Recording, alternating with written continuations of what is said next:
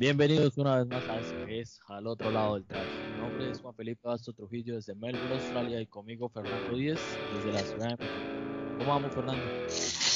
¿Cómo estás, Juan? ¿Bien o no? No, pues todo muy bien por acá, en casa todavía, eh, esperando que nos alarguen otros 15 días la cuarentena, vamos de 15 en 15. Eh, así como, como me dijiste hace algunos, hace algunos meses ya, lo auguras. Vamos de 15 en 15, pero bueno, vamos a ver cómo sigue la cosa. Esto va para casi el 6 años, prácticamente van a quedarse en 2020. Pues, Decía, decía que en un programa de escuchaba de radio, eh, decía el conductor ahí del programa, decía, no, me robaron abril, y ahora casi está diciendo, me robaron mayo también. Prácticamente es que así, así vamos, así vamos con, con rotación del pico y cédula y con alargues de, de, de 15 días cada mes. Entonces ahí, ahí vamos. Si ahí toca con paciencia y con calma, eso es por ejemplo lo que le digo a mis papás o, a la gente así que, que habla en Colombia, sí, hay que tener es paciencia y a poquito pues ya se va a empezar a abrir las cosas y dependiendo cómo le cómo vaya la gente dándole manejo al asunto, pues puede ir mejorando, ¿no? Porque por ejemplo acá pues ya están dando ciertas libertades, pero igual la gente sigue teniendo sus precauciones, se sigue cuidando, así ya se diga que no que no hay ciertas restricciones para hacer ciertas actividades, la gente sigue tomando cautela, sigue con los desinfectantes, entonces ya después de que pase la cuarentena en Colombia el gobierno diga bueno salga, ya depende de cada quien porque sí, el virus no se va a ir y el virus va a estar ahí siempre, ya depende de la gente cómo pueda reaccionar ante eso y la vida tiene que seguir, como dijo un profesor mío en el colegio, la vida continúa.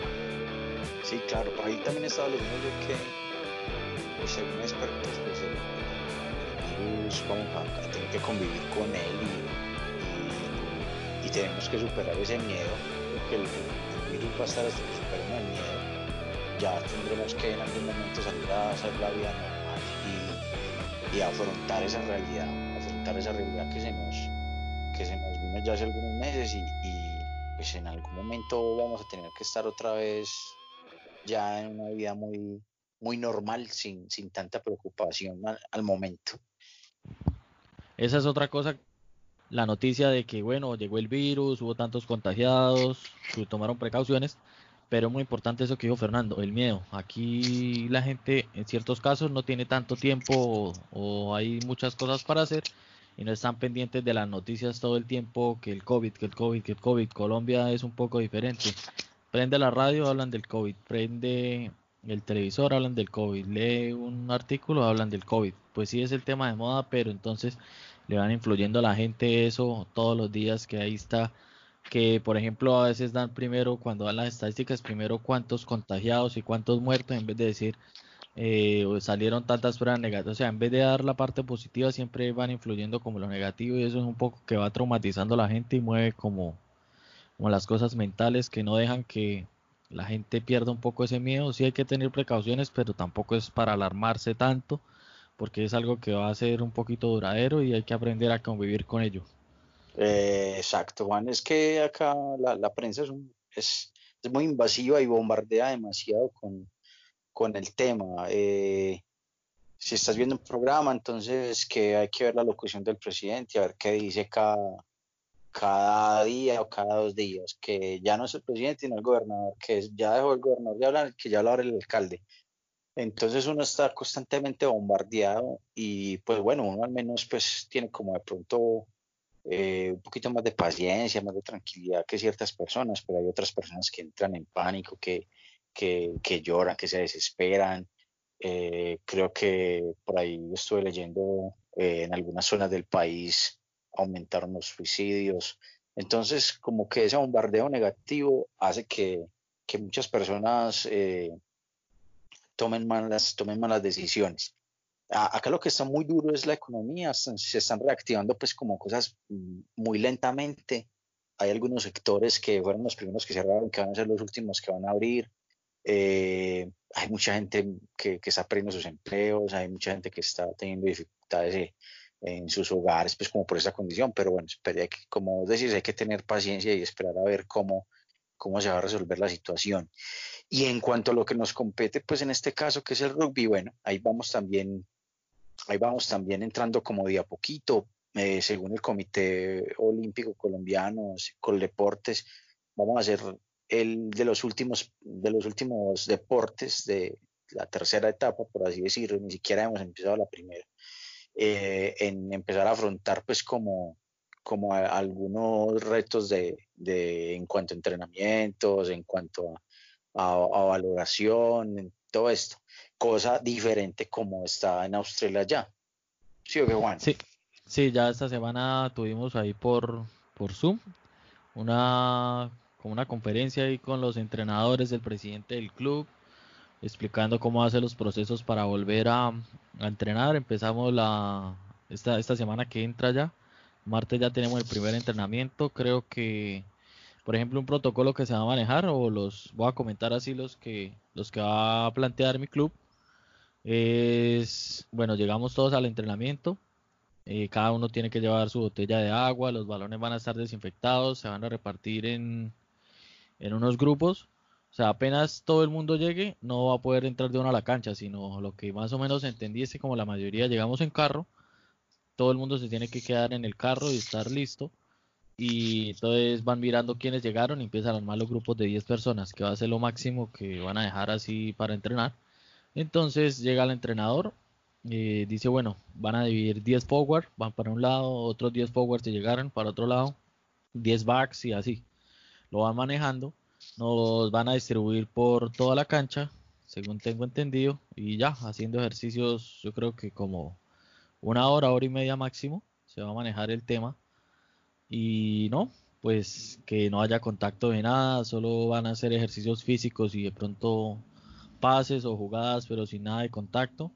Y este protocolo va a ser por tres semanas. En tres semanas ya el gobierno va a levantar un poco de restricciones y ya se va a poder entrar un poco en contacto. Entonces ya podemos, digamos, jugar tuche, ya se va a poder jugar o hacer más ejercicios donde haya un poco más de contacto. Y creo que, no sé, no, no le he ido bien o, el gobierno no lo ha explicado si ya en esa fase 2 puede haber ya el juego un poco normal para en fase 3, que sería en julio, que es donde tienen presupuestado que empiece el torneo, ya empiecen los partidos, ya haya full contacto y todo. Esto es un poco como se va a manejar acá los protocolos y esperar a ver. Todo depende de la adaptación. Y ya que entonces hablamos de rugby este episodio, vamos a hacer como un recuento. Vamos a hablar del Seis Naciones. Vamos a hablar un poco de historia, de cómo quedó el torneo, cómo iban a darse esas fechas que habían ya presupuestadas y que por el coronavirus pues no se pudo jugar. Por ejemplo, Irlanda que tiene dos partidos pendientes y puede llegar a ser campeón, igual que Francia que iba encaminado al Gran Slam y tuvo un bache, Inglaterra también que seguía ahí peleando, Gales que la embarró. Y esas o sea, prácticamente ya no van a haber, ya no va a haber Gran Slam. No, ya no hay, ya no hay, ya el Gran Slam apenas, el único que tenía opción era Francia y lo perdió con Escocia, pero ahorita hablaremos de eso más adelante. Y al final del episodio pues haremos un, breve repaso de también cómo se va dando el retorno un poco del rugby o qué medidas están tomando en otros países en Europa, Nueva Zelanda, que va a empezar ahorita el, el torneo interno de ellos. Y bueno, no siendo más, ¿cómo son las redes, Fernando? Bueno, nos pueden encontrar en todas las plataformas para podcast, Apple Podcast, en Anchor, en Spotify. Nos pueden encontrar también en las redes sociales que son Instagram, eh, nos pueden encontrar como rugby al otro lado del try, así nos encuentran en Instagram, nos pueden encontrar en Facebook como al otro lado del try. Eh, y nos pueden encontrar también en YouTube, eh, donde también montamos pues, los, los episodios como al otro lado, al otro lado del try. Es, es muy fácil, es muy fácil que lo puedan escuchar, lo pueden descargar, pueden tenerlo en sus dispositivos, en sus, en sus computadores, en sus, en sus reproductores, eh, pueden eh, compartirlo muy fácilmente con sus amigos, eh, con sus compañeros de club y bueno, así ir construyendo una, una red. La idea es que vayan, vayan mirando el contenido, dándonos ideas, eh, aportándonos más eh, de cómo, qué, qué, qué podemos hacer eh, o qué temas podemos tocar más como de, del rugby colombiano, el rugby mundial. Pero esas son nuestras redes, nuestras redes Juan. Facebook, Instagram, YouTube y en todas las plataformas para podcast. Ahí nos pueden encontrar. Sí, que días me comentaban por ahí en, el Instagram que, que, si querían que, bueno, la que me escribió querían que hiciéramos un poco más como audiovisual, que hubiera video, que hubiera transmisiones así. Pero entonces le comenté que para hacer envíos o eso a veces se nos complicaba un poco por el tema de horarios, ya que cuando grabamos estos episodios, pues casi siempre ya es muy tarde en Colombia o a veces es muy temprano acá o suele variar un poco, entonces, pero sí está la idea un poco de un día estos hacer un, un Instagram Live o un Facebook Live y tener algún invitado por ahí para hacer alguna de las entrevistas que estamos llevando a cabo. Estamos pensando a ver cómo podemos llevar esto adelante, pero bueno, ahí con el tiempo. Sí, sería, sería muy bueno, sería muy bueno como se le puede dar dinámica, porque puede dar un poco más de dinámica al, al asunto. Eh, claro está que como decís, pues a veces se nos complica un poco pues como el tema de horarios eh, en cuanto a vos en Australia, yo acá en Medellín, eh, de pronto compaginar un poco más como, como esa situación, pero es una muy buena idea que vamos a tener presentes y, y de pronto pues, próximamente hacemos, vamos a hacer un Instagram Live o un Facebook Live o lo que sea, o un video para montarlo en, en, en YouTube y ahí puedan pues como interactuar de pronto un poco más con, con nuestras caras. ese es el problema, que no somos como muy agraciaditos de cara y después ahí los seguidores que tenemos en Instagram se nos van. Entonces mejor así que solo ah, escuchen la voz. El tapabocas, el tapabocas hace milagros, Juan. ¿Será? De pronto, de pronto pegamos con los tapabocas, uno no sabe. No, en toda la pandemia no me puse un tapabocas. Ah, pero a mí sí me tocó. Tapabocas, eh, nos, nos tocaría tapabocas, gafas y gorra. Sí, algo así. Pero no me dieran la barba. Sí. No, pero pero es, es, muy buena la idea. Vamos a tenerla presente como para, para más adelante y, y lo tratamos de hacer. Listo. Bueno, no siendo más, entonces ahorita nos venimos con lo que es el Seis Naciones.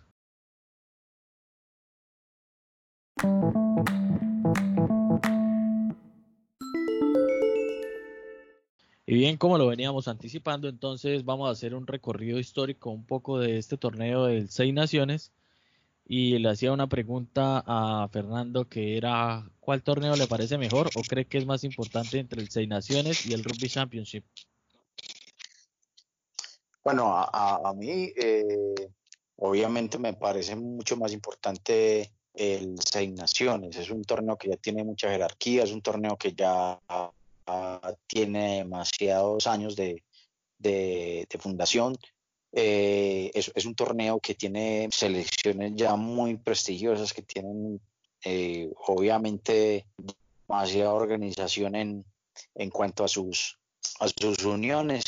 Y, bueno, no es que estamos hablando pues de un, de un torneo que se remonta por a 1800, entonces eh, creo que, que es mucho más importante el, Seis Naciones.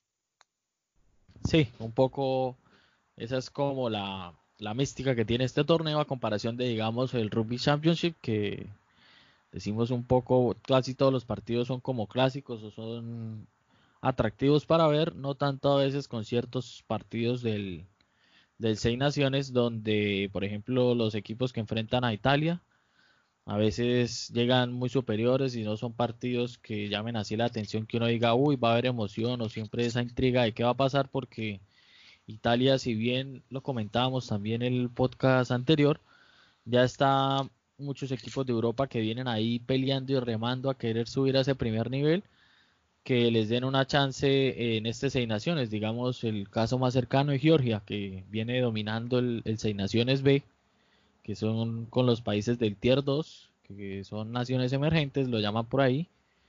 Y Georgia viene dominando, ya se sabe que tiene un pack poderoso, una línea que está cogiendo mucho juego. Y es un equipo que a la larga con, con buenos procesos puede también dar de qué hablar. Y están exigiendo que haya un repechaje, que el campeón del Seis Naciones B juegue contra el último del Seis Naciones A y el que gane este partido pues se quede con la plaza en, el torneo de primer nivel, pero esto es un poco ahí que todavía está el, dilema porque dicen que Georgia no tiene la historia de Italia, que no sé qué, pero bueno, quién sabe qué, qué vaya a pasar, de acuerdo a lo que salió que días con, con el nuevo, bueno, el reelegido presidente de la World Rugby, ya que Pichot no pudo llegar, pero bueno, eso es costal de otro saco, dicen por ahí. Vamos es con la historia un poco del Seis Naciones. Vamos a dar unas fechas rápidas y qué ocurrió para avanzar un poco más en lo que ya es la actualidad del torneo. Pero entonces el primer, la primera edición de este torneo fue en 1883. Se jugó con los países de la Gran Bretaña, Irlanda, Escocia, Gales e Inglaterra. Ya en 1910 Francia entra a disputar este torneo y ya entonces sería el Cinco Naciones. Pero entonces vienen una serie de, sucesos que hacen que el torneo se pare. Por ejemplo, la Primera Guerra Mundial en 1915, pero se reanuda en 1919 el torneo otra vez. Ya en 1931 sacan a Francia del torneo, por lo que me comentaba Fernando que lo acusan de profesionalismo al rugby francés. ¿Cómo fue un poco esta historia, Fernando? Bueno, lo que sucede, Juan, es que eh, para, para los países como Gales, Escocia, eh, estaban muy cerrados todavía en la idea de que el rugby tenía que ser muy místico y que los jugadores tenían que hacerlo pues como por amor, como por así decirlo, el sacrificio pues por la patria. Eh, a los jugadores muy poco se les reconocía en cuanto pues como a, cosas económicas en, en, todos esos países eh, solamente creo que se les, se les daba como, como una beneficencia por así decirlo pues como durante un tiempo por algunos partidos. Y para esos países estaba muy mal visto que un país como Francia que estaba pues ingresando a, a, estaba siendo partícipe pues como del torneo pagar a, sus jugadores eh, cierta cantidad pues, de, dinero. Entonces, eh, lo que esto creó fue un descontento eh, porque encontraron pues que Francia, como por así decirlo, por debajo de la mesa estaba pagando a sus jugadores para que fueran obviamente profesionales que se dedicaran a eso, que vivieran de eso. esto obviamente le daba mucho más estatus a Francia y le daba mucho más ventaja sobre sus, sobre sus eh, contrincantes, pues porque muchos no eran profesionales y lo hacían eh, por, por, gusto, en cambio los franceses ya estaban pues casi que viviendo de esto, entonces los expulsaron, tuvieron su, su encontrón, por así decirlo, y Francia estuvo expulsado por acusado de profesionalismo, que en ese entonces no era muy bien visto. Sí, era un poco un torneo más amateur. Entonces, los jugadores representaban a su seleccionado, pero a la vez tenían su vida aparte, no muy diferente a, como es ahora, pero ya ahora sí viven del rugby. En ese tiempo estudiaban una carrera, tenían otras profesiones y a la vez pues jugaban al rugby, los llamaban a los seleccionados, entonces en cambio los lo que veían, lo veían muy desleal, algo muy desleal, que, que ellos llevaban una ventaja sobre los demás. Sí, eso, que Francia ya los jugadores se dedicaran solo a entrenar, obviamente esto lleva a marcar diferencias porque alguien que solo piensa en rugby, pues obviamente va a rendir más. Y esto era lo que no veían un poco como honesto de, parte de Francia al enfrentar este torneo. Pero bueno, ya avanzando un poco más en la historia, vuelve a cancelarse el torneo debido a la Segunda Guerra Mundial que se presentó entre 1940 y 1946. Ya en 1947 se reanuda el torneo y vuelven a admitir a Francia. Y ya de ahí sigue avanzando el torneo como cinco naciones, pero en 1996 es donde ya se da el primer paso a la profesionalización. ¿Qué pasa? Después del Mundial de 1995 que comentábamos con Fernando en un podcast que hicimos un recuento de mundiales, ahí les queda la cuñita para que vayan y lo escuchen, que hicimos un recuento de la historia de los mundiales empieza lo que es la palabra profesionalización, que ya los jugadores vivan del rugby y se dediquen solo a esto, que hayan estructuras más armadas en los clubes, en las naciones y le pueda dar un poco más de estatus al juego y al deporte. Entonces ya el que quedaba campeón en este año de cinco naciones todavía era, ya era el campeón de Europa, ya podían decir, ya había más estatus. Y también hubo cierto, cierta variación en la declaración del campeón, porque hasta esa época los títulos se compartían si llegaban con igualdad de puntos al final del torneo. Entonces, si por ejemplo, digamos, Inglaterra y Gales llegaban con los mismos puntos, se declaraban a los dos campeones. Pero ya ahora sí, en 1996, con estos cambios, ya se decretaba debido a la cantidad de puntos marcados, a los tries, bueno, habían ciertas formas de desempate que daban ahora sí un solo campeón. Y ya en el 2000 es donde entra Italia a este torneo y ahí sí se empieza a llamar el Seis Naciones que conocemos hasta ahora. ¿Qué más queda por ahí, Fernando, de la historia? Bueno, hay, hay detallitos, hay, hay, cositas. Por ejemplo, en el 2000, eh, vos mencionabas que Italia empezó en ese año eh, y en su debut le ganó a Escocia, eh, cosa que no se esperaba. Entonces fue un batacazo muy duro para, para, para el torneo porque pues creyeron que Italia iba a empezar con, con pasos eh, grandes. Eh, en, el primer, en el primer test, ganarle, ganarle a Escocia era algo muy, muy complicado porque pues, Escocia obviamente tiene un nivel de pronto más avanzado en rugby eh, que Italia. Pero bueno, eso fue una de las, esa fue una de las grandes, una de las grandes sorpresas, por así decirlo, en, el, en el Seis Naciones. Ya, ya luego Juan viene pues la, la, la hegemonía pues eh, galesa, eh, los, los ingleses pues no se, no se quedan atrás y hacen de pues, un torneo mucho más interesante. Eh, una de las cosas que, que, hablábamos antes o en la historia de los mundiales, como decías, era pues que tenían una forma de clasificación muy rigurosa. nos, nos contabas ahorita que, que, que Georgia están trabajando fuertemente como para que, para que entender, que puedan aceptar. Es muy difícil porque no están como pensando mucho en, en los descensos en este momento. O cabe aclarar que eh, Seis Naciones no es, no es un torneo eh, que lo dirija directamente la World Rugby, es un torneo netamente privado. Entonces estas, estas elecciones piensan más que todo también, o bueno, los organizadores, Guinness en este caso, piensan obviamente mucho más en, el dinero que pueda eh, dar las elecciones en cuanto a mercadeo, en cuanto a televisión, en cuanto a un montón de cosas. Y no creo que los planes del Seis Naciones esté, incluir eh, selecciones o equipos como, como de, otro, de otro nivel de Europa. Una cosa muy triste que quería también, obviamente, proponer Agustín Pichot, que obviamente pues también le aceptaron lo los, bonos, pero, pero bueno, son, son cositas, son detallitos, que es un torneo muy cerrado, a eso iba, es un torneo muy, muy cerrado, donde pues el último que aceptaron fue en el 2000 a, a Italia y eso bajo muchas negociaciones donde Italia tuvo que poner mucho, mucho dinero sobre la mesa. Bueno, más curiosidades, así que tenemos del Seis Naciones, por ejemplo, los símbolos de los equipos. Ya muchos saben que, por ejemplo, Escocia le dicen el cardo, o ese es como su símbolo. En Francia es el gallo. En Gales, muchos pensaban que era más o menos el dragón, pero si han visto un poco en su escudo, son las plumas de avestruz. Lo llaman así el símbolo de, Gales, pero maneja los dos. Maneja ese simbolito ahí que tiene en la camisa y también el dragón. Inglaterra, ya sabemos que, que es la rosa, se llama la rosa de Lancaster, Irlanda obviamente el trébol que es el símbolo nacional y Italia la corona de laurel. Esos son un poco también ahí de curiosidades que hay del Seis Naciones y ahora vamos con este con estos datos que encontré también por ahí. Parecen curiosos porque muchos han visto que cada test eh, internacional siempre hay como por ejemplo, este torneo, listo, el campeón, el campeón del Seis Naciones, pero cada enfrentamiento tiene su copa interina hay unas más importantes que otras o que tienen más tradición y, estos así, por ejemplo, los equipos ya no estén disputando el torneo.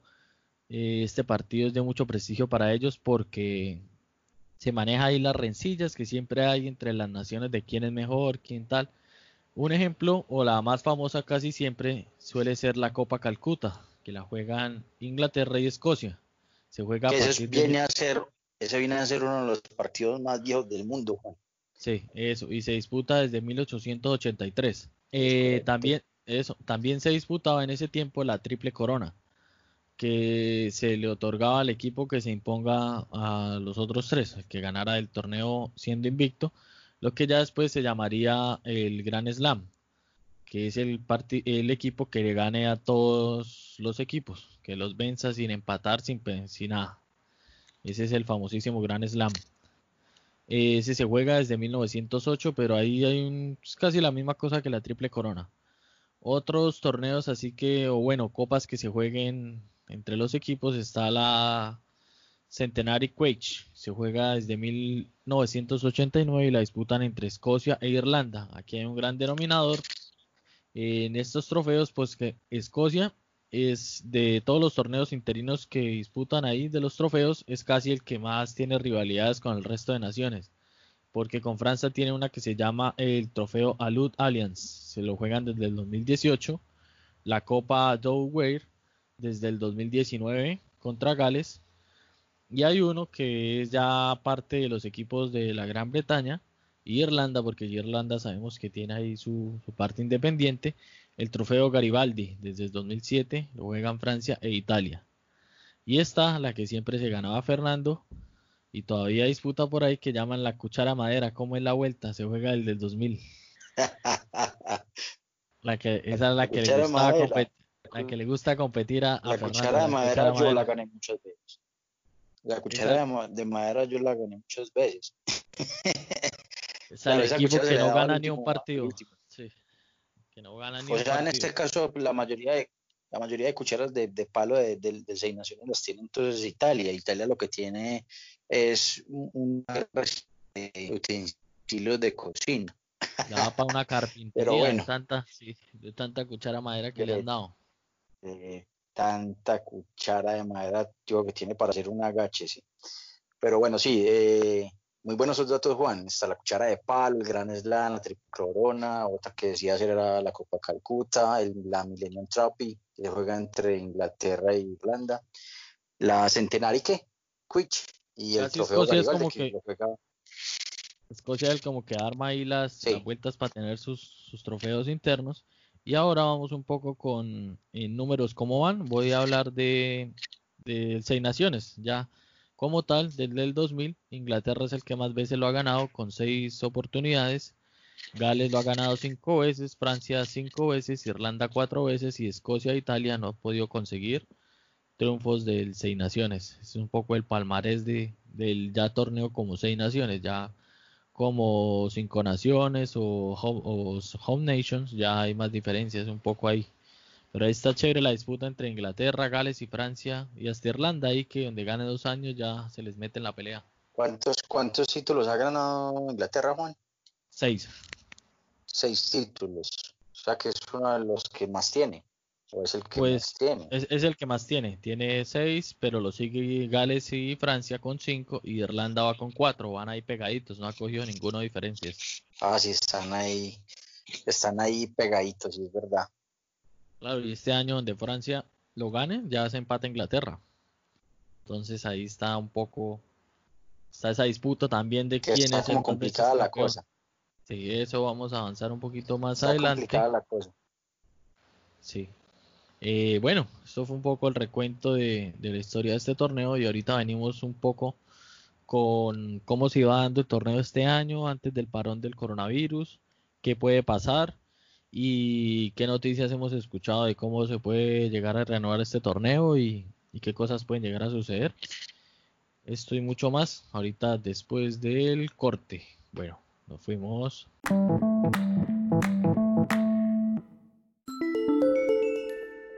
Y como yo este año en Seis Naciones, teníamos un torneo muy emocionante hasta la fecha, donde podía pasar de todo porque teníamos la posibilidad de tres campeones. Era algo que no se veía ya hace varias ediciones. No sé por quién iba Fernando, ahí contando incidencias ya. ¿O por quién va todos los años?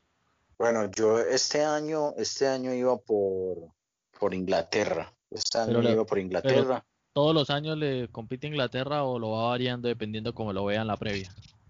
No, lo voy, lo voy variando, lo voy variando. Yo tengo, yo tengo un amigo con que compartimos pues obviamente mucho, mucho el gusto por el rugby y cada año cambiamos y hacemos apuesta, eh, sea de cervezas o sea de, de dinero. Y, y, este año me tocó, me tocó Irlanda eh, perdón, Inglaterra, y creo que ya le tocó Irlanda. Y ahí iba, apretando nalga. Y tenía, y son dos de los equipos que todavía tienen posibilidades de quedar campeones. Yo sí digo que, por ejemplo, varios que me conocen saben que siempre voy con Gales hasta la última. En todos los torneos, todos los partidos que juegue. Entonces eso es un poco al equipo que casi siempre sigo. ¿Por qué me gusta Gales? Por siempre me gustó. Empezó más que todo. Igual ya ahí hablando un poquito también de fútbol, pues siempre hay jugadores que dice uno que llaman la atención y, le gusta uno bastante el juego. Ese fue mi caso con, digamos, Shane Williams, que lo veía jugar y veía como un chiquitín de unos 70, se pegaba unos bailes, unas corridas, y ahí empezó un poco también como la curiosidad de... Y ahí fue esa época en la que estaba conociendo el rugby, entonces claro, al ver este chiquitín que llegaba ahí y desequilibraba tanto, parecía ahorita un poquito a lo que hace Cheslin Colby, el de Sudáfrica. Entonces, bueno, empezó la curiosidad a empezar a seguir los partidos de Gales.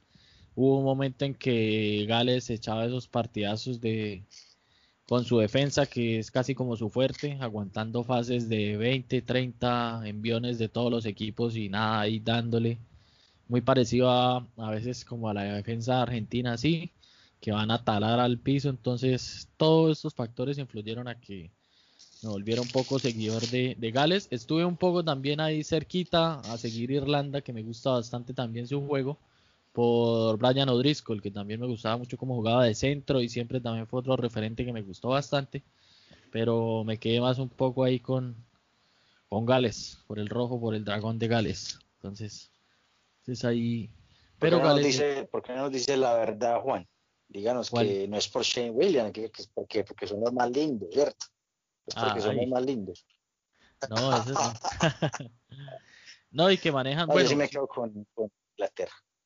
Sí, y pues de casi todos esos equipos, bueno, casi Gales y Escocia son los que no tienen tantos nacionalizados, un poco llevándolo al tema de, de guardar como la, la cultura, porque digamos Escocia solo tiene que yo sepa, así que me acuerdo rapidito a Mayland, que es el Win, que es neozelandés nacionalizado escocés, y Gales por ahora uh, solo tenía al, número 8, a Toby Faletau. Entonces son equipos que aún manejan esas bases y, y no dejan que, que, estén ahí nacionalizando tanta gente. En cambio, por ejemplo, en Irlanda está lleno de sudafricanos.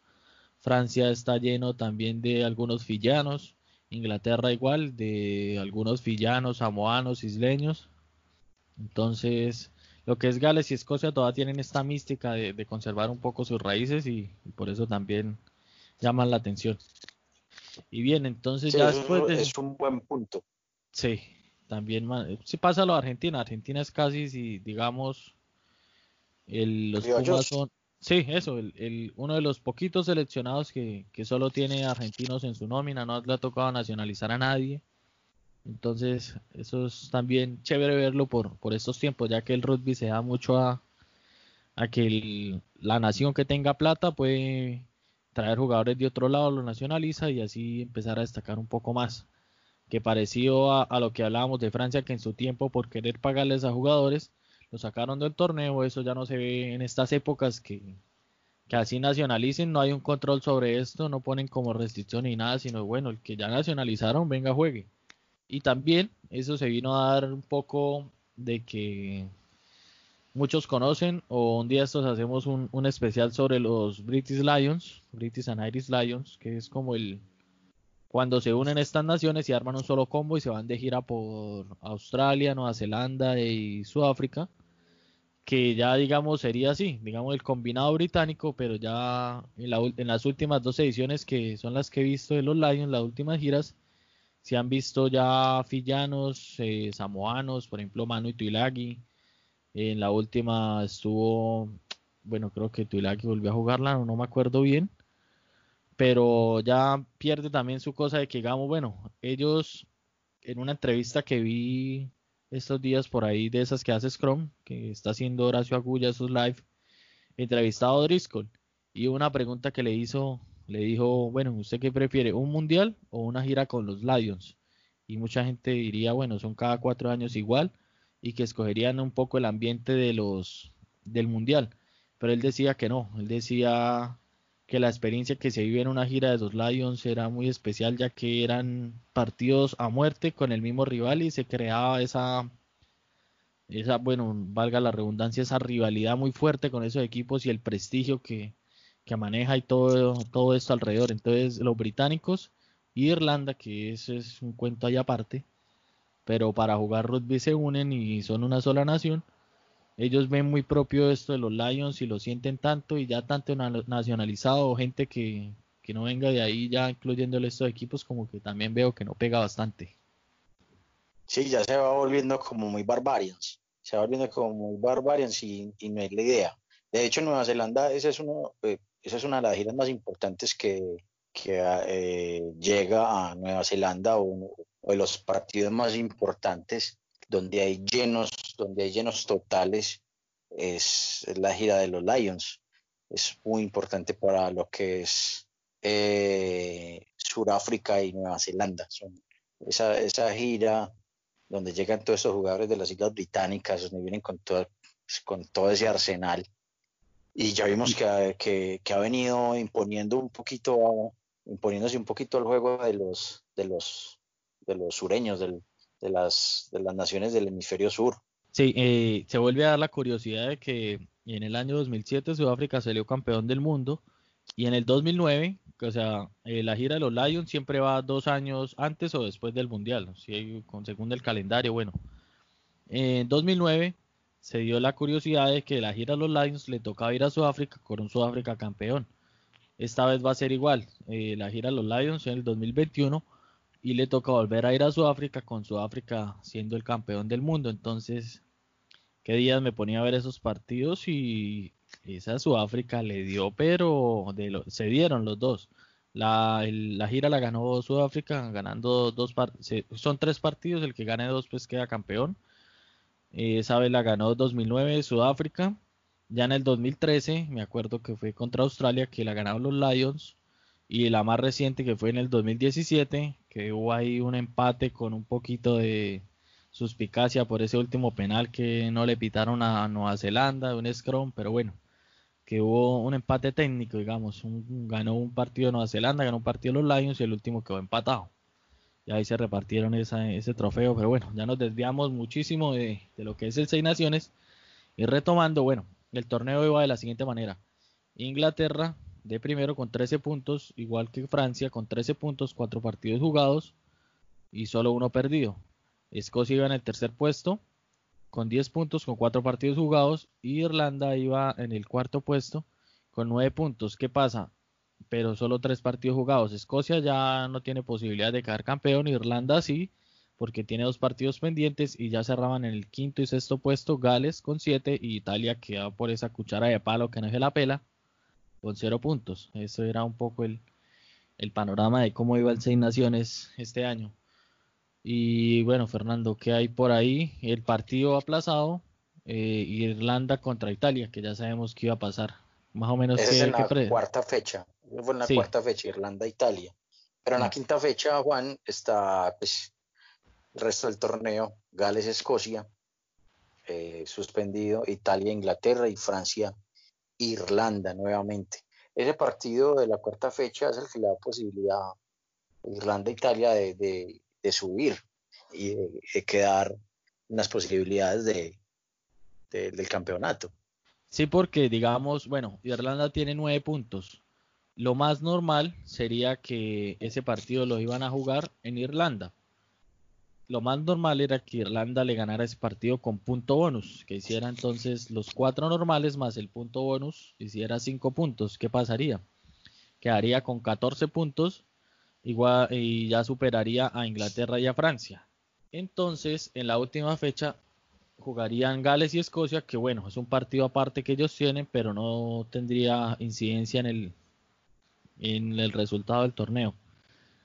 Se jugaría Italia contra Inglaterra ¿Qué pasa? Inglaterra también lo más normal sería si juegan en Italia que le sacara punto bonus. Digamos que Irlanda tiene 14 y le falta el partido, pero Inglaterra tiene 13. Le saca el punto bonus a Italia, quedaría con 18 puntos.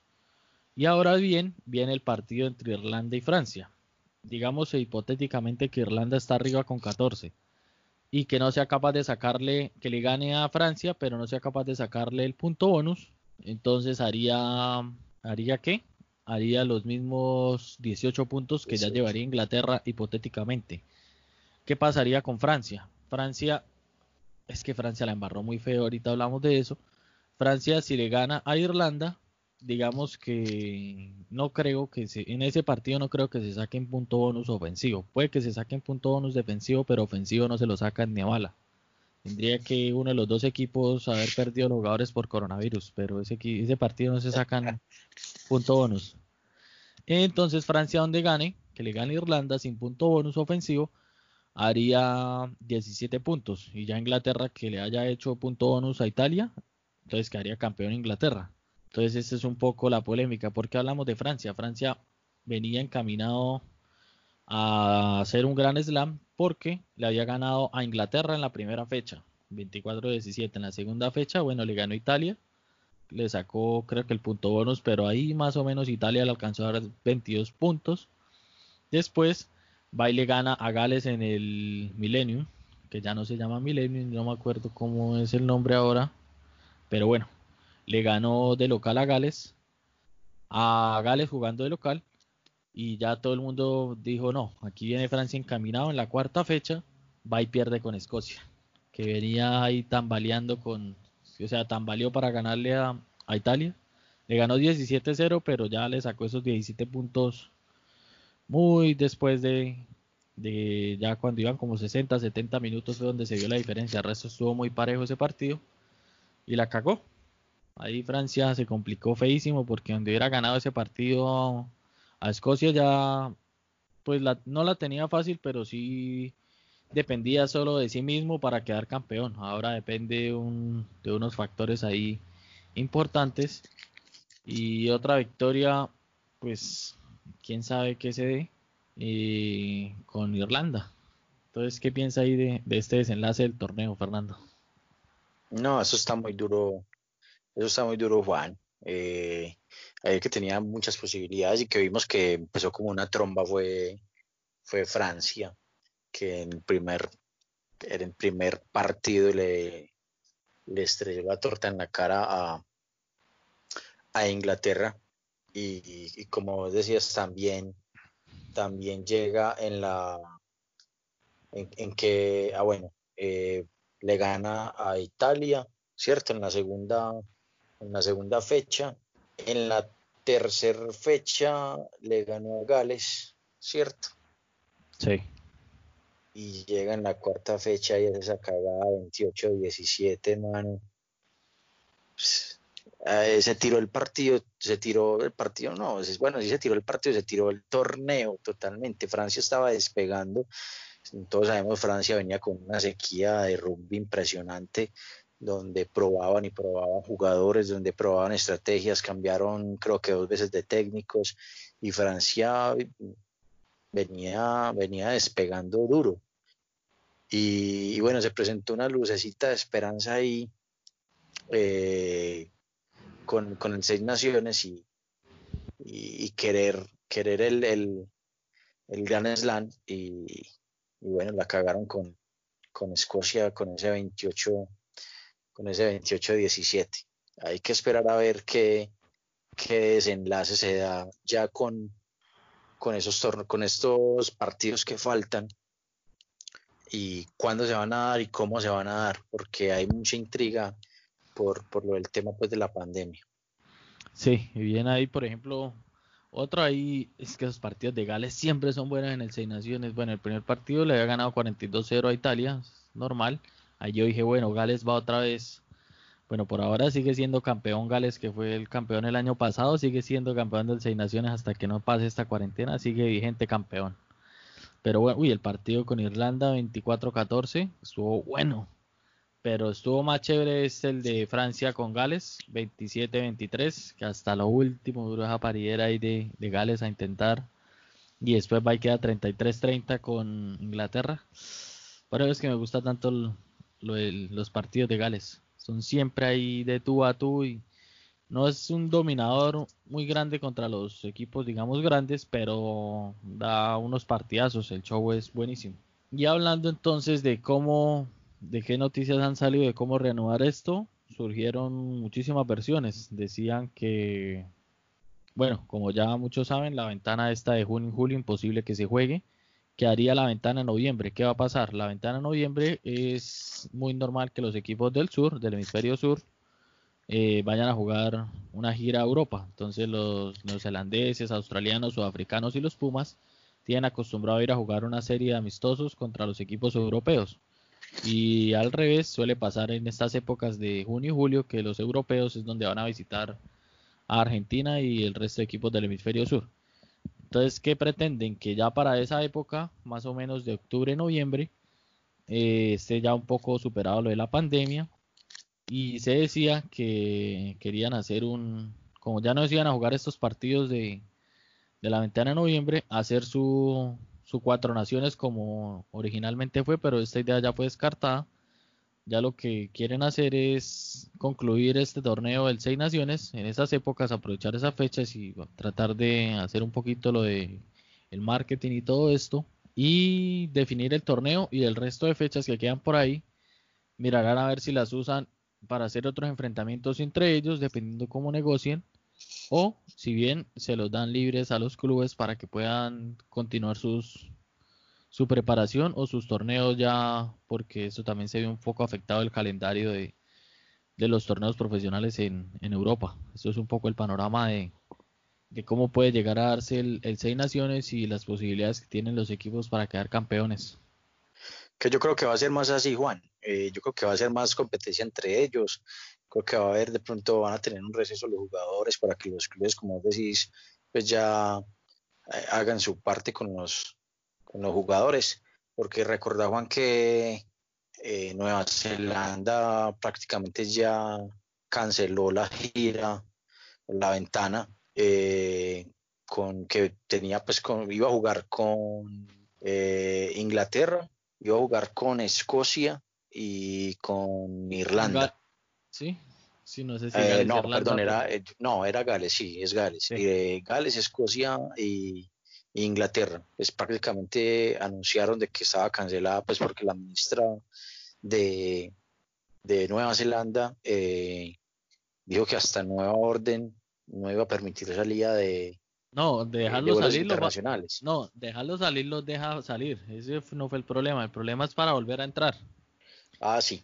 Sí, Entonces ahí ella, le dice, váyanse, váyanse si quieren y aquí pues para volver no va a ser tan fácil y, el problema también es que cuando ellos viajaran, bueno, digamos Nueva Zelanda ya superó bastante también, está casi igual que aquí Australia, ya han liberado muchas normas, el coronavirus está un poco más controlado ya que ellos al ser un poco más pequeños pues pudieron tomar medidas más rápido y más efectivas. Bueno, pero entonces digamos se van en esas épocas para Europa y los gobiernos van a decir que sea el que llegue, van a entrar en cuarentena. Entonces les tocaría irse como de octubre para pasar una cuarentena y después llegar poder entrenar. Bueno, eso va a ser un rollo que ya.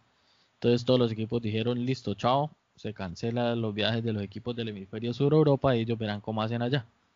Y eso es un poco lo que se va a manejar así el, el sistema y la, y la cantidad de plata que pierden los, los equipos europeos al, al no recibir, por ejemplo, la visita a los All Blacks. Y 20 millones de libras esterlinas. Sí, y la de los Springboks también, que son los campeones del mundo, también esos partidos estaba toda la boletería agotada, estaba todo, todo ya listo para el show, porque... Es que de hecho los de Argentina estaban vendidos ya también. Sí, pero bueno, ahí esperar a ver qué pasa y esto fue un poco el, el panorama del Seis Naciones y ya venimos con la parte final de, de este episodio porque si no aquí nos tienen dos, tres horas hablando de esto y no, hay que dejar para los otros episodios. Ya volvemos.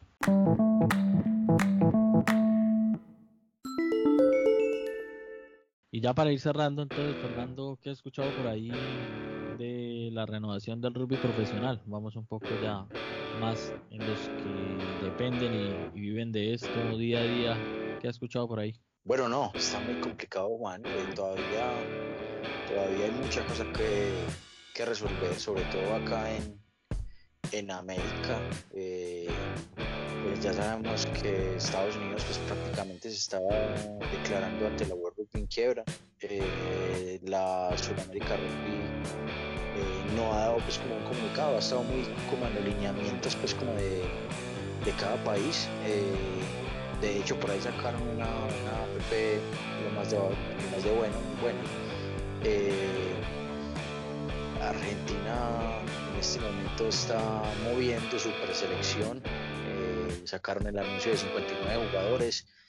Uruguay ha estado muy, quieto, Chile ha estado pues con capacitaciones y cosas así, Colombia ha estado también mucho en, capacitaciones virtuales pues como dirigentes, eh, pero así movención pues como que, como que no, eh, seguramente con rutinas muy estrictas pues en cuanto a cada jugador en sus posiciones, pero el rugby profesional o semi-pro o amateur está muy, quieto todavía, a, diferencia del, rugby eh, del hemisferio sur, que pues ya, como nos contaba Juan, ya están empezando, por ejemplo, en Nueva Zelanda ya, ya iniciaron los clubes, eh, en Australia ya están empezando también, eh, donde hay una rigurosidad extrema pues en cuanto al cuidado de bioseguridad. En Europa todavía están como en, un, en un va y viene con, con, los países, pues porque son, son países que son muy dados a, a, cumplir pues como con sus, con sus protocolos y, se van también muy al extremo, entonces todavía tampoco se sabe mucho del, del, del rugby en Europa, así sé por ahí pues que por ejemplo creo que Socino, Juan Pablo Socino va a jugar en, en los Saracens, eh, están están esperando a ver qué, decide Maroitoje y, y, y si van a jugar en los Aras se van a ir. Eh, bueno, hay como, como cositas así, pero, pero está muy quieto el rugby, rugby internacional en este momento. Bueno, es algo muy triste porque pues, pues eh, es de lo que a uno le gusta más y, y estar todo parado y tan complicado es un poquito desesperante, pero bueno, esperemos que se puedan ilusionar las cosas de la mejor forma. Sí, ahí como comentaba Fernando, también otras noticias o cosas que he visto por ahí. Bueno, sí, lo que comentaba él de, de Socino a los Saracens, ya que los Saracens van a llegar a, a contratar jugadores que sean buenos y baratos, porque como van a jugar la B, y con todo este receso que hubo, entonces necesitan recortar costos, pero necesitan también armar un buen equipo para poder en un año retornar a, la primera categoría, ya que les recordamos que por cosas de que no fueron muy transparentes presentando las, la contabilidad del equipo y que sobrepasaron unos topes de salarios y toda esta vaina, bueno, suspendieron, la primera suspensión a Saracens había sido menos 35 puntos, pero aún así con las matemáticas y si el, con el combazo que tenían, podían llegar a, si ganaban casi todos los partidos, opción de salvarse si tuvieran, imagínense, menos 35 puntos en la tabla. Pero a la final siguieron los equipos alegando, así sería de poderoso los Saracens y la hegemonía que ha tenido últimamente en el rugby inglés que teniendo menos 35 puntos, arrancando así como dicen por ahí en Colombia, remando desde bien atrás, existía la posibilidad de que con este juego que tienen, salvarse del descenso. Porque sí, digamos, ahí tienen casi media selección inglesa y todo esto. Y hay varios equipos de, esa liga inglesa que no tienen el presupuesto y siempre van a estar ahí remando o, o en las peleas del descenso y se podía dar todo para que Saracen se salvara. Y empezaron estos equipos a alegar de que no, que no les parecía esa sanción. Y bueno, hasta que por fin la, salió la sanción dura, que fue que ya no importara cómo les fuera en, el torneo, se iban a jugar a la B. ¿Qué pasó? Y fue un poco chistoso. Que los Saracens, con una, con una nómina tan amplia que tienen, tenían el equipo dividido, digamos, un equipo para jugar la Copa Europea, que es como la Champions de ellos, y tenían el, o tienen el combo para jugar en Inglaterra. Entonces, antes de la sanción, de que pasara todo esto, el equipo titular jugaba la Copa Europa y el otro, digamos que el equipo B jugaba los, los partidos de la, de la liga inglesa. Al salir la, al salir la que, la sanción, cambiaron los papeles. Entonces, claro, como tenían que salvarse del descenso, mandaron al equipo titular a jugar los partidos de la liga inglesa y el equipo suplente, digamos, entre comillas, porque seguía siendo un combazo, se iba a jugar la Copa Europea. Y bueno, antes de que pasara la sanción de que se iban derecho a la B, el equipo, digamos que está jugando la Copa Europea, logró la clasificación sin quererlo a las fases finales de la Copa Europea y el otro y el titular obviamente está haciendo su trabajo. Entonces, al salir esta resolución de que iban ya para la B, entonces vuelven a mandar al equipo suplente a jugar la liga inglesa que cabe por calendario los partidos y que el equipo titular se vaya con toda a ganar la, la Copa Europea y así salvar un poquito de, de ese presupuesto o plata que van a perder por irse a jugar a la segunda división. Y lo que comentaba Fernando están mirando a ver cómo, cómo arreglan con los jugadores de primer nivel y que son del seleccionado inglés para que si van a acompañar al equipo en la B, algo parecido como fue la Juventus cuando también por cierta polémica lo mandaron a jugar en la B de Italia, así va a pasar con Sara sin saber qué, jugadores tienen como ese amor por la camiseta y se van a jugar en la B de Inglaterra y volver a, hacer subir el equipo. Ahí ya muchos digamos, si les pesará más la camiseta que el salario o el estatus, porque también no sé si se abra la polémica de que los jugadores de renombre que son del seleccionado inglés a irse a jugar a la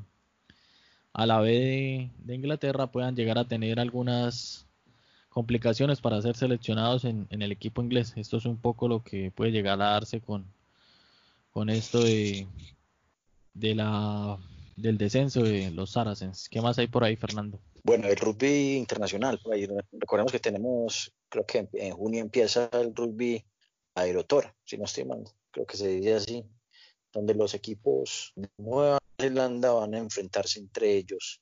Eh, y creo que va a ser un torneo muy sabroso porque pues hace rato no se veía y creo que se van a sacar chispas. Estos equipos que a veces, eh, bueno, sí se encuentran por lo general en el, Super Rugby, pues porque casi siempre llegan tres o cuatro de, a, las, a las semis y a las finales. Eh, una particularidad de este es que va a tener un control, un control Juan, impresionante en cuanto a, a todo lo que es, es salud. Eh, los jugadores van a estar controlados casi que 24 horas, creo que van a tener algunos días donde en el inicio pues como del, torneo donde creo que van a estar también como unos días eh, bajo cuidado del club eh, haciéndoles un, seguimiento y es como una especie de respiro de, de la unión eh, neozelandesa que recordemos pues que tenían pues como muchas opciones para afrontar económico que, viene presentando el rugby a nivel mundial y, que también tocó las puertas de, una selección tan poderosa como la neozelandesa, pues que no creo que se quedaran pues como quebrados de la noche a la mañana, pero que sí tuvieron o están en estos momentos todavía eh, mirando las cartas de, si aliarse con, con empresas extranjeras que tienen mucho poder económico que son de apuestas, que son, que manejan la, la UFC, la MMA, que manejan un montón de, de, presupuesto a nivel mundial y todavía están ahí como tentados. Eh, esperemos a ver cómo sigue la cosa. En Australia me contabas que ya están próximos a empezar con el Rugby League. Sí, ya lo más probable es que la otra semana o en 15 días más o menos arranque el Rugby League. Eh, fue uno de los, de los deportes que solo paró hasta que ya aquel primer ministro dijo no va a los deportes porque ya todos habían parado, el bueno, el Super Rugby había parado, la, el FUTI, la AFL, pues estaban ahí como que sí que no, pero a la final dijeron, bueno, no sigue, pero el rugby alcanzó a jugarse casi una o dos semanas más y ya hasta que las naciones dijeron no, ya no, no se puede ningún deporte, ahí fue que pararon. Si no es por el gobierno, ellos hubieran seguido jugando normal sus fechas porque es un deporte que mueve muchísima plata acá. También vamos a ver si tenemos un especial con del rugby league con gente, con colombianos que aquí en Australia están llevando ese proceso de rugby league y en Colombia también sabemos que ya se está empezando un poco este tema. Eh, ¿Qué más tenemos por ahí? Bueno, el, aquí Australia también va a mirar si arma su torneo parecido al de Nueva Zelanda con las cuatro franquicias del Super Rugby y de pronto le dan la cabida al, equipo de Perth que jugaba antes el Super Rugby y el Western Force que ahorita juega su torneo aparte que se llama Rapid Rugby, ahí es un rugby todo raro, pero bueno, es casi lo mismo, pero le varían un poquito las reglas y no sé si el tiempo es un poquito más corto, que tienen franquicias de China, de Hong Kong y cosas así. Hay como también más que todo marketing, afillanos también tienen. Y bueno, eso es un poco como el, el recuento de lo que se viene dando estos días de pandemia con el rugby. Ah, otra cosa que días estaba escuchando un podcast que hacen los de ESPN y están entrevistando a, al entrenador argentino Mauricio Reyardo. Él fue entrenador también de, de de Zafra en el Allen, pero ahora está en Castres. Y decía que, por ejemplo, en Francia la ven muy complicada volver a, a jugar. Este el torneo que quedaba ya como que lo van a cancelar y se va a dar un nuevo comienzo. ¿Qué va a pasar? Que él decía que el contrato de muchos jugadores se vencía o se vence ahorita a finales de junio y que no se sabe si tengan plata para renovar o no. Entonces eh, estaban también con la incertidumbre que les va a tocar tirar mucho de jugadores juveniles y de las academias. Ahí es donde vienen a ser importante ahora sí los equipos que tengan buenas bases y, y buenos juveniles les pueden sacar provecho en estas épocas de pandemia, sea en rugby, sea en fútbol, sea en cualquier deporte, porque ya los equipos más de uno no tiene plata para sostener sus figuras y le van a tocar, les va a tocar agarrar de ahí. Y también decía algo curioso que, por ejemplo, en Francia ellos sí, los jugadores estaban contratados, pero ahorita con esta pandemia se activa una cláusula ahí como el contrato que hay para salvaguardar al club que por causas mayores el contrato queda suspendido. Al quedar suspendido, ellos no pueden obligar a los jugadores, digamos como en fútbol está sucediendo, a que tenga que cumplir ciertas rutinas de, de entrenamiento todos los días. Allá él dice que su miedo es que eh, muchos jugadores al tener como estas libertades, hay varios, sobre todo digamos, siempre han tenido fama de que son como perezosos para entrenar, tienen la habilidad, pero les da como pereza entrenar a los jugadores villanos que no se están entrenando lo suficiente en la pandemia y que cuando vuelvan pues más de uno puede estar o pasado de kilos o que perdió su forma física, pero el club no puede hacer nada porque porque no, no están como los contratos no están activos, no están obligados los jugadores a recibir órdenes del club, pero obviamente el club les está teniendo su seguimiento, les da sugerencias con sus preparadores físicos, pero también esa es otra cosa que, que se está dando con, con esto porque así los jugadores hagan caso, los preparadores físicos les toca preparar rutinas donde si bien no estoy mal, eh, decía que los jugadores no podían pasar de una frecuencia cardíaca como de 80 a 90, algo así, porque dado las situaciones ahorita de la pandemia y unas cosas que pasan como allá en Francia, puede darse que los jugadores puedan llegar a tener, sean más propensos al superar esta frecuencia cardíaca o no sé bien cómo es esto, igual no soy médico, que eran muy propensos a, sufrir paros cardíacos o cosas así. Entonces, este es un poco también las, cosas como se viene dando en, en una de las ligas también más importantes del mundo, que es el Top 14 y ya ha contado por los entrenadores argentinos que son han tenido buena fama y están teniendo buen recorrido allí en, el rugby francés. Y bien, Fernando, entonces, bueno, con esto ahí vamos terminando. Eh, Fernando, porfa, recuerde las redes y qué más que hay por decir para ir cerrando este episodio que se nos terminó alargando porque hablamos con mucha caca, dicen por ahí. Claro que sí, Juan. Eh, las redes sociales eh, son en Instagram, nos pueden encontrar como Rugby al otro lado del try, así nos encuentran. Eh, nos pueden encontrar en Facebook como Rugby al otro lado del try. No, en Facebook nos encuentran como al otro lado del try. En YouTube también nos encuentran como al otro lado del try y en todas las plataformas para podcast nos van a encontrar como al otro lado del try en Apple Podcast, en Spotify, en Anchor, en Google Podcast. Ahí nos pueden encontrar, pueden compartir el capítulo, pueden descargarlo, escucharlo. Eh, y la idea es que nos envíen sus retroalimentaciones. Estamos muy, muy abiertos a, ideas que nos den temas, eh, que podemos mejorar, que podemos implementar. Y este programa es para, para todos ustedes. Y estamos planeando pues muchos, muchos temas pues como de rugby colombiano, pero vamos poco a poco como, como con pasos, como con pasos seguros. Entonces la idea es que nos compartan, que nos escuchan, que puedan regar el contenido a todos sus amigos y familiares y así crear una, red de, de, comunicación del rugby colombiano. Entonces, muchas gracias por, escucharnos, por, estar ahí, por seguir nuestras redes y, y bueno, nos esperamos en el próximo capítulo de Al otro lado del try. Sí, quiero ahí hacer una prueba ahí. El que haya llegado hasta esta parte del episodio es porque o le gusta muchísimo el rugby, le gusta escuchar a dos improvisadores de, de hablar mierda en rugby, digamos por así decirlo. Quiero hacer un experimento que el que llegó a esta parte del episodio, que en Instagram nos deje, cuando subamos la imagen del episodio, nos deje un emoticono, alguna cosa, alguna cosa que dé señales de vida de que llegó hasta esta parte del episodio, a ver cuántos nos dejan ahí algo y sabe uno, bueno, esto sí están escuchando hasta el final, hasta el final. Y bueno, ahí les queda, les que nos dejen un emoticón con, que nos dejen un emoticón con, con tapabocas, el emoticón de la carita con tapabocas. Sí, sí, va, a tocar así, va a ver quiénes llegan hasta esta parte, porque sí, ya está como no editado, pero como más de una hora viene saliendo este episodio, pero bueno, eso es lo que nos da y no hay nada más que hacer por ahora, pues hablemos mierda, ¿qué más? Y bueno, ahí entonces los dejamos ahora sí. Muchísimas gracias a todos y nos escuchamos en nuestro siguiente episodio. Aún estamos pendientes a ver qué liga va a salir este miércoles y el próximo fin de semana con qué salimos en un nuevo episodio de esto que es al otro lado del try.